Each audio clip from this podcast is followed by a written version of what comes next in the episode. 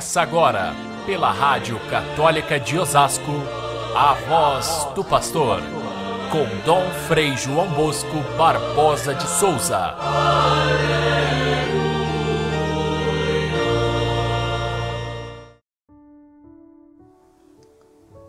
Os mestres da lei e os fariseus têm autoridade para interpretar a lei de Moisés. Por isso, deveis fazer e observar tudo o que eles dizem. Mas não imiteis as suas ações, pois eles falam e não praticam. Caríssimos irmãos e irmãs, ouvintes do nosso Evangelho de cada dia, o caminho de Jesus é o assunto central da nossa quaresma. Conhecer Jesus, amá-lo mais ainda, servir melhor a Ele é o que nós procuramos fazer no tempo quaresmal. Aliás, a gente só consegue amar aquilo que a gente conhece. Se não conhecemos bem a Ele, não podemos amar. E se não conhecemos e não amamos, como servi-lo? Tudo isso então deve mover o nosso coração para aprofundar sempre mais o nosso conhecimento de Jesus. A pergunta que hoje surge do texto do Evangelho é esse: por que Jesus criticava tanto os fariseus e os mestres da lei? Afinal de contas, ele não foi educado exatamente na fé dos judeus? Ele não seguiu fielmente as tradições do seu povo? Os seus pais, Maria e José, não eram piedosos e fiéis? Como os evangelistas gostam de sublinhar, eles eram muito fiéis no cumprimento da lei.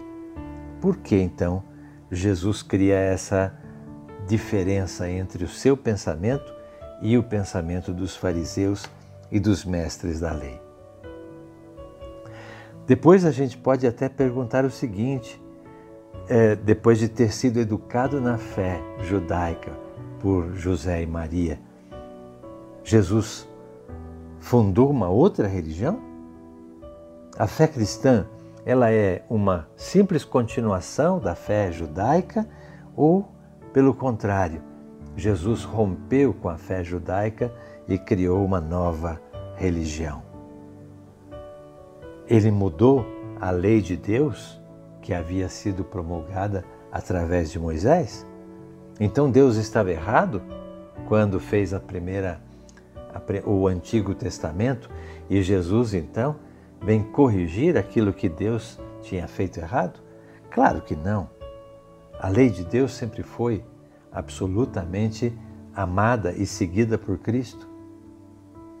E não há erro nenhum na lei dada por Deus a Moisés. Então o que, que aconteceu?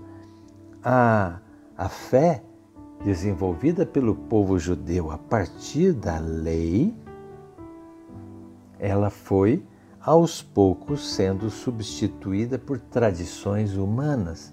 E era isso que causava a bronca de Jesus com os fariseus e os mestres da lei. Eles foram substituindo os valores originais da lei e dos profetas pelas suas tradições. Por isso Jesus os critica e diz até que eles ensinavam correto, eles interpretavam a lei de Moisés corretamente. Por isso, diz Jesus, sigam aquilo que eles dizem, mas não sigam aquilo que eles fazem, porque eles acabaram criando uma religião de fachada. Notem que isso não é um problema só dos fariseus, é um problema de todos os tempos. Nós também somos seguidores da lei de Deus. Só que muitas vezes nós vamos introduzindo tantas outras tradições, crenças, práticas religiosas que às vezes não combinam com a, a palavra de Deus e acabamos é, nos afastando da verdade de Deus. E era o que acontecia naquele momento. Por isso, Jesus os critica dessa forma. Façam o que eles dizem, o que eles ensinam o que eles interpretam da lei, mas não façam o que eles fazem.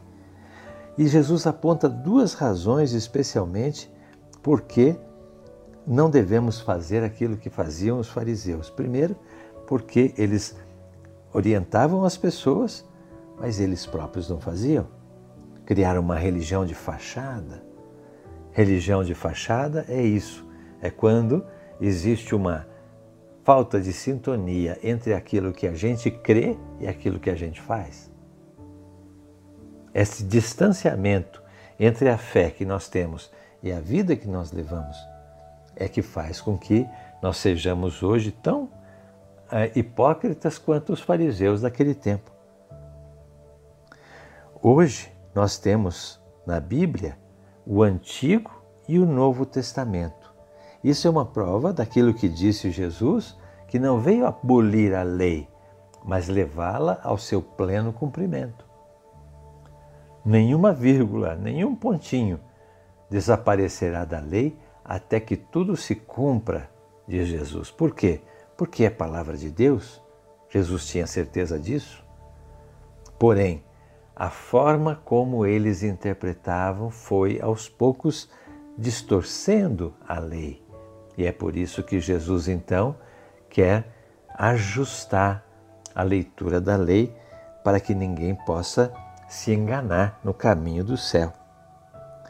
Assim, nós usamos hoje o Antigo Testamento e o Novo Testamento da mesma forma, só que o Novo Testamento não contradiz o Antigo, mas o supera. Supera em que sentido? O Antigo Testamento nós temos ali a fala de Deus através de profetas. Aqui nós temos o próprio Filho de Deus que fala. Ouvimos ainda no domingo, na no Evangelho da, da Transfiguração, a voz do Pai que dizia: Este é o meu filho amado, escutai o que ele diz. Então, o Novo Testamento, o testemunho de Jesus e o seu caminho é o caminho do Filho de Deus, que não é um profeta, mas é a pessoa autorizada para falar a respeito de Deus. Escutai o que ele diz. Ou então aquilo que Maria intuiu desde o início do, do, do caminho de Jesus, dizendo aos que serviam na, nas bodas de Caná: Fazei o que ele vos disser. É isso que faz com que o nosso caminho seja verdadeiro quando nós seguimos não este ou aquele, não esta ou aquela tradição, mas nós seguimos a própria palavra do Filho de Deus.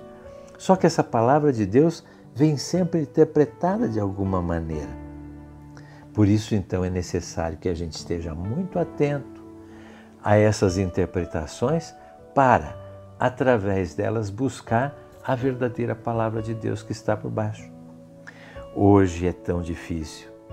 A gente vive muitas vezes à mercê deste ou daquele profeta, deste ou daquele padre que prega bem, que prega mal, que fala bem, que, que atrai as pessoas ou que as afugenta. Não devia ser assim. A gente devia interpretar, escutar através da fala, tanto daquele que fala bem como daquele que tem dificuldade, qual é a vontade de Deus que está na palavra que ele prega.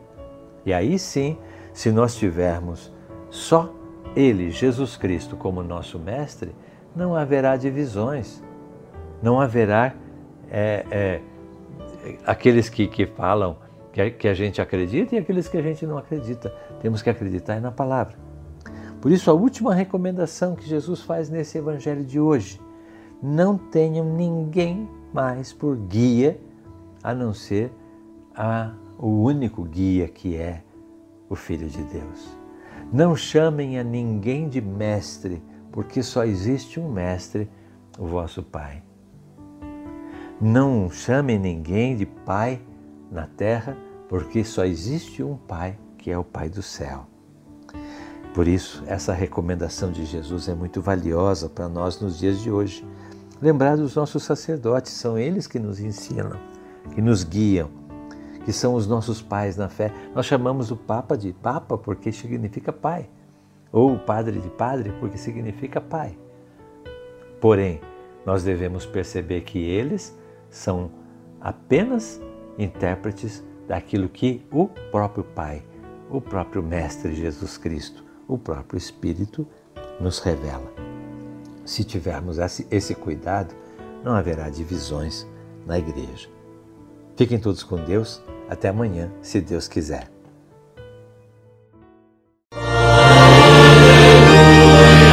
Você ouviu pela Rádio Católica de Osasco a voz do pastor com Dom Frei João Bosco Barbosa de Souza.